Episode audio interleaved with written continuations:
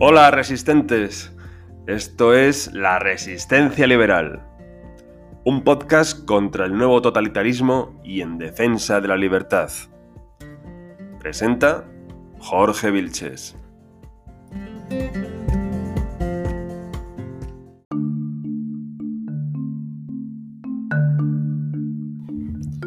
Bienvenidos resistentes. Hoy vamos a hablar del fenómeno de la nueva política.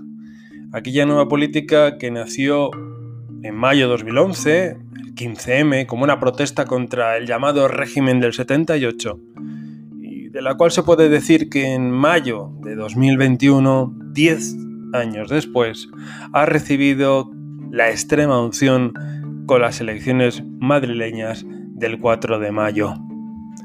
Vamos a ello.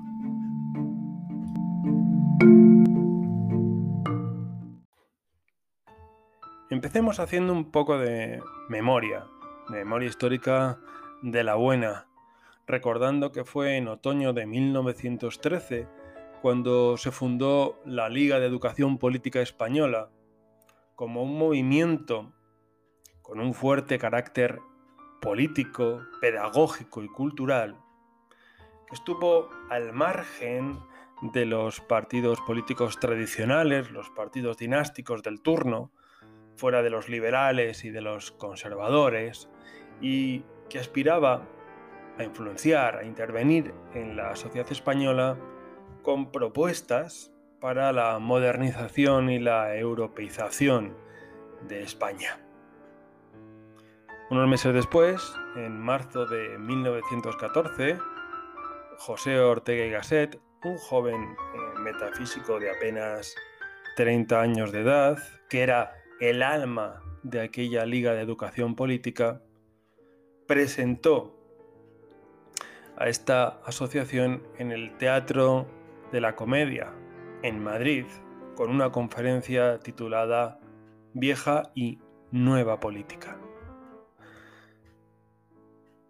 Ortega definió entonces la nueva política como la tarea de regeneración que debía emprender una élite para conectar el orden político con la sociedad. Su pretensión era hacer una política eficaz, de modernización, virtuosa y regeneradora.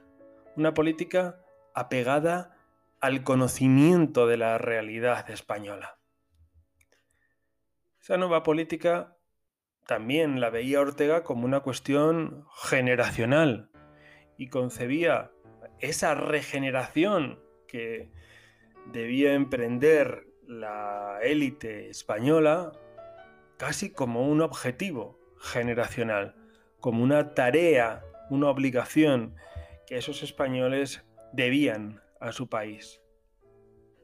Decía Ortega, todos los que hemos vivido sometidos a un mismo régimen de amarguras históricas, formamos parte de esa generación.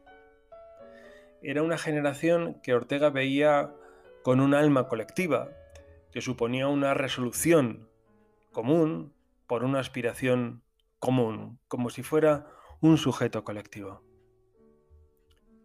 La sociedad de su tiempo, y esa misma generación de Ortega, tenía que tomar conciencia de la circunstancia y asumir su tarea de regenerar, de fomentar la vitalidad del país.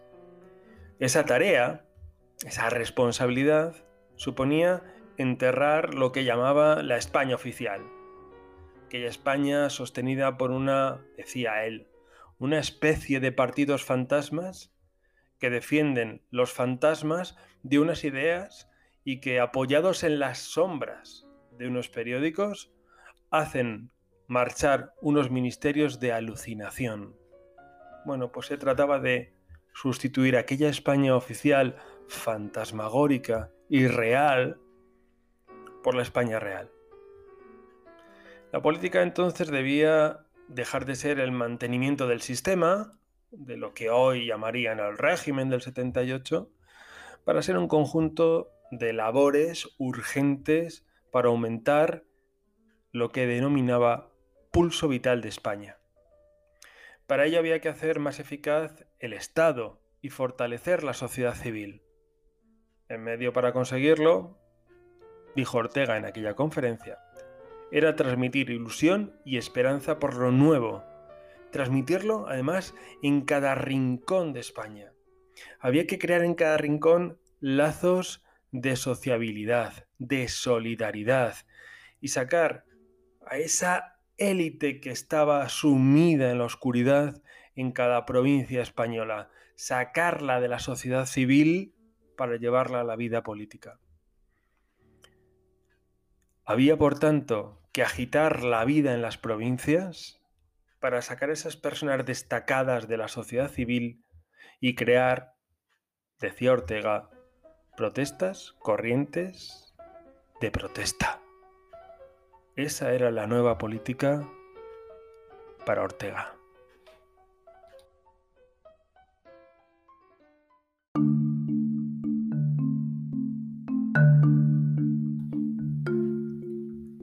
La resurrección de la nueva política fue el resultado de la desafección general hacia el sistema y hacia sus dirigentes, producida por la crisis económica desatada en 2008, que siguió con el 15M en 2011 y concluyó por la aparición de opciones regeneracionistas en 2014. Regresó aquel deseo orteguiano, mal leído, de la adecuación de la España oficial a la España real.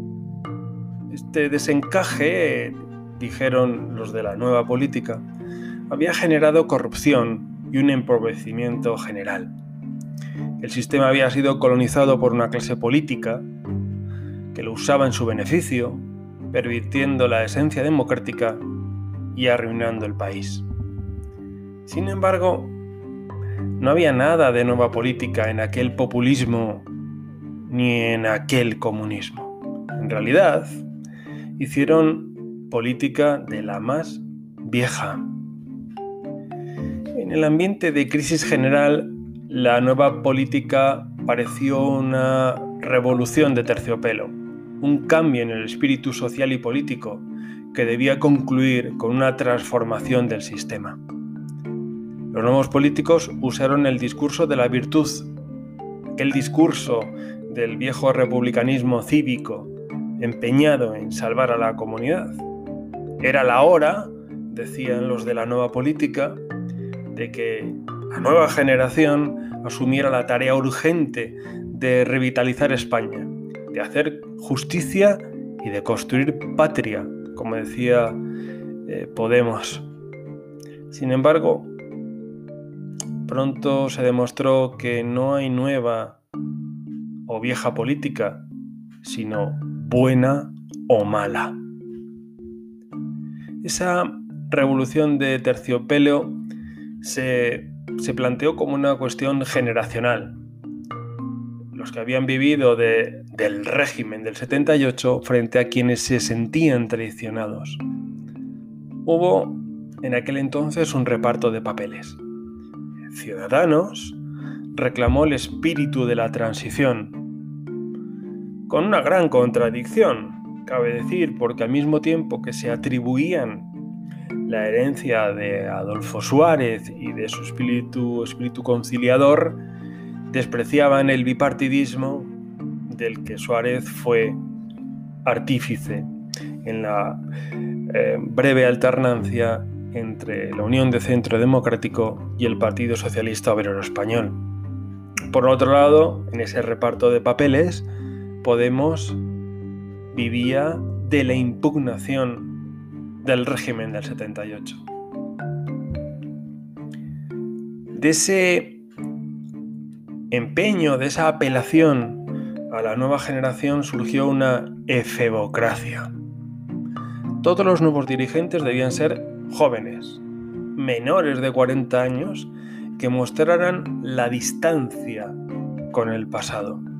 Si es cierto que esa efebocracia lo que provocó es que mucha gente valiosa, de enorme talento, que estaba en la sociedad civil, incluso en la vida política activa, se quedaran al margen solamente por una cuestión de imagen o por una cuestión de edad.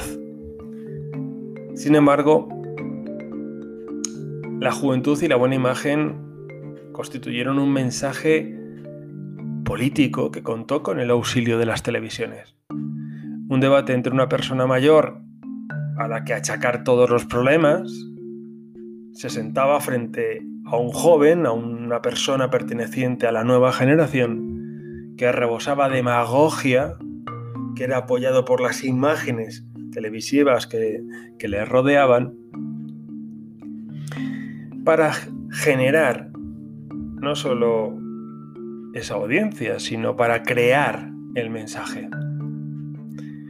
Los políticos de Ciudadanos parecían salidos de un casting, salidos de un casting para atraer a la clase media, mientras que los de Podemos optaron por la moda batasuna para hacerse con la izquierda. Los medios decidieron que lo nuevo era ser joven. Cogieron a gente que no había hecho nada en su vida y que por tanto no podía ser juzgada por nada. Ciudadanos fue el abanderado de la virtud. La virtud, esa atalaya desde la que criticar todo. El pasado decían las personas de Ciudadanos, era corrupción y enfrentamiento. Las dos Españas que ellos, los naranjas, venían a pacificar.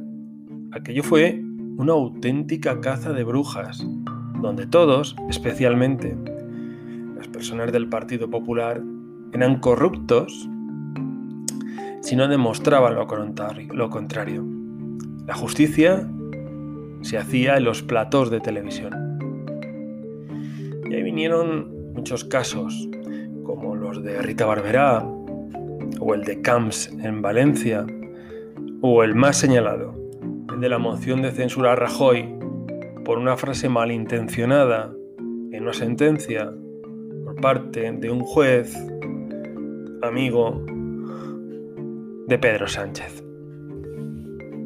Aunque es cierto que esa persecución de la corrupción fue falsa porque solo se hizo con el Partido Popular, mientras que la izquierda, como siempre, tuvo bula.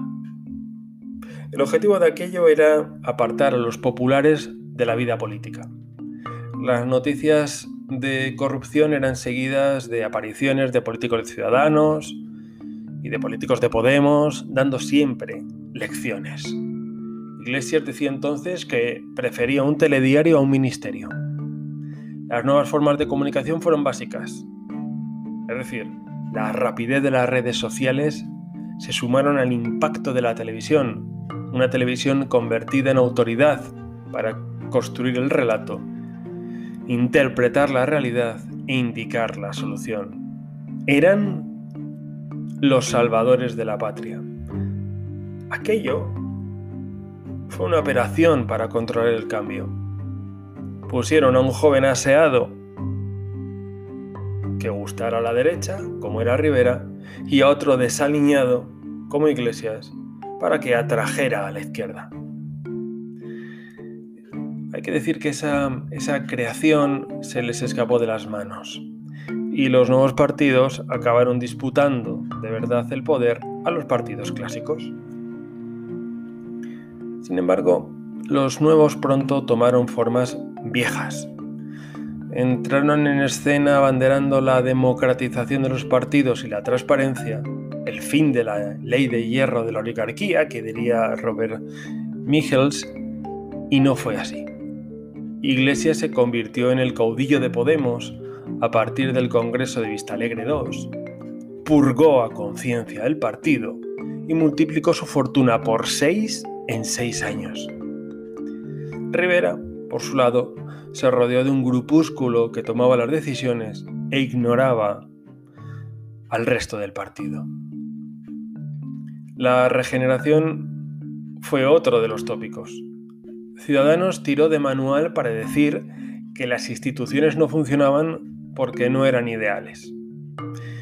Eh, hay que decir que el idealismo vende mucho en tiempo de crisis. Podemos fue más allá. Para ellos, para los podemitas, para estos comunistas, la democracia estaba mal concebida.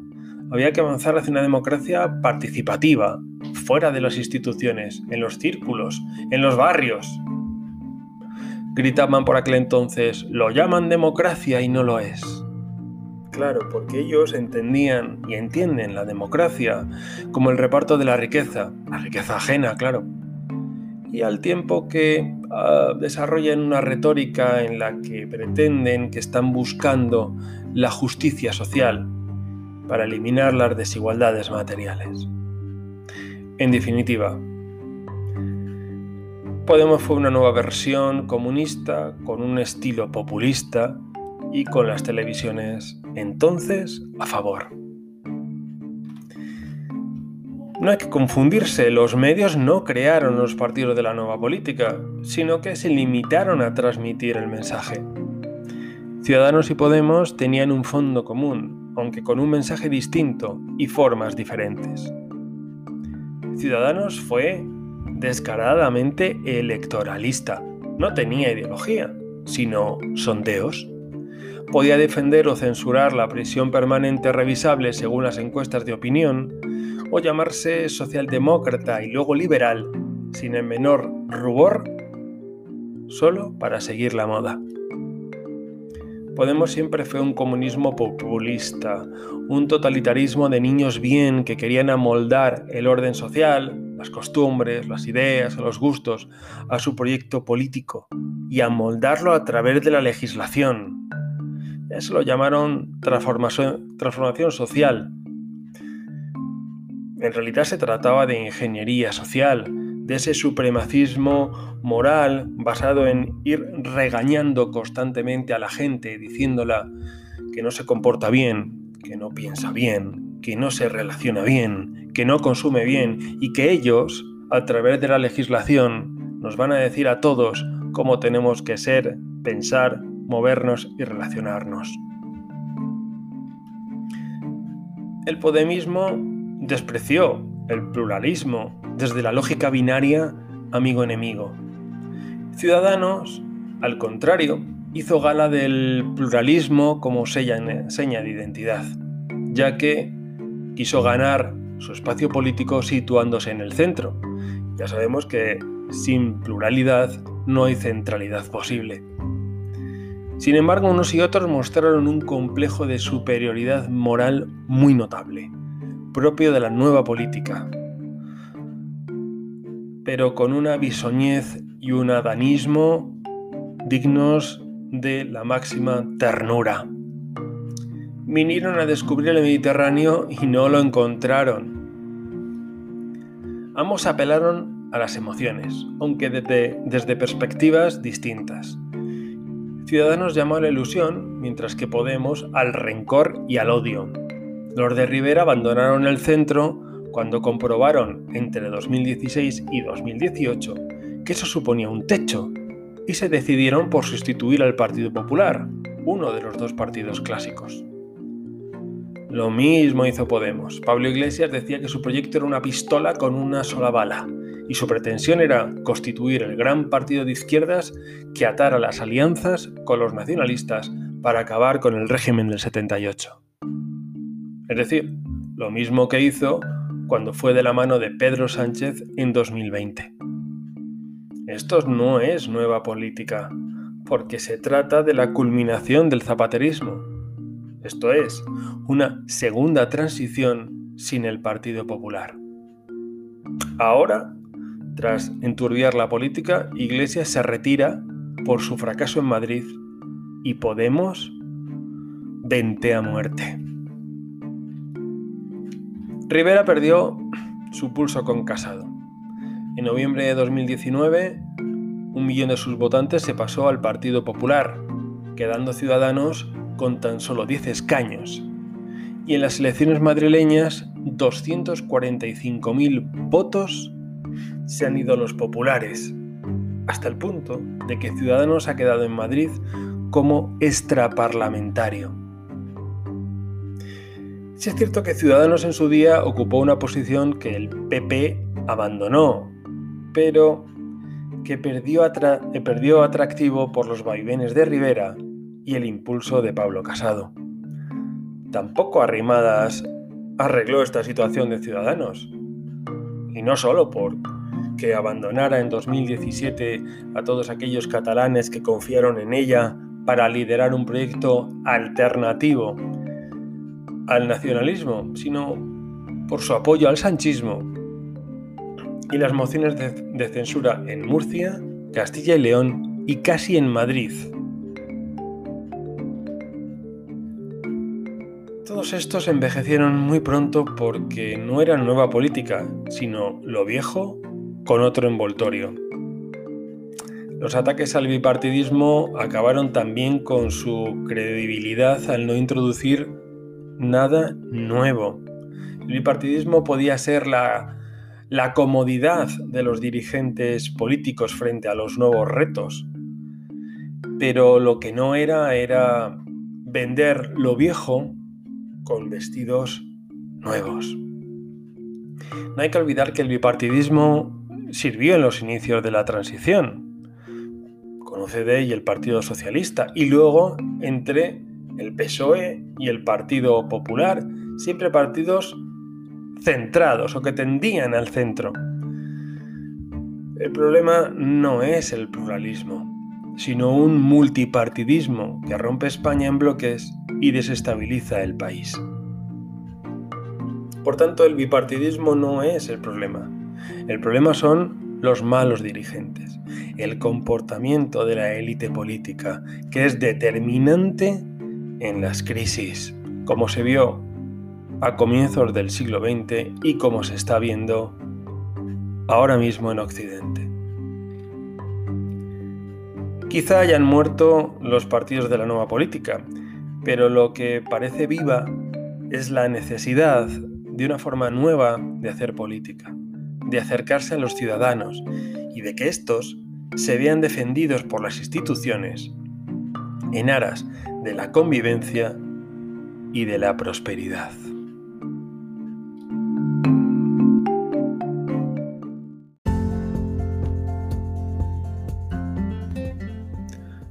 Bueno, hasta la próxima que será pronto. Y no os olvidéis de resistir al nuevo totalitarismo y de defender la libertad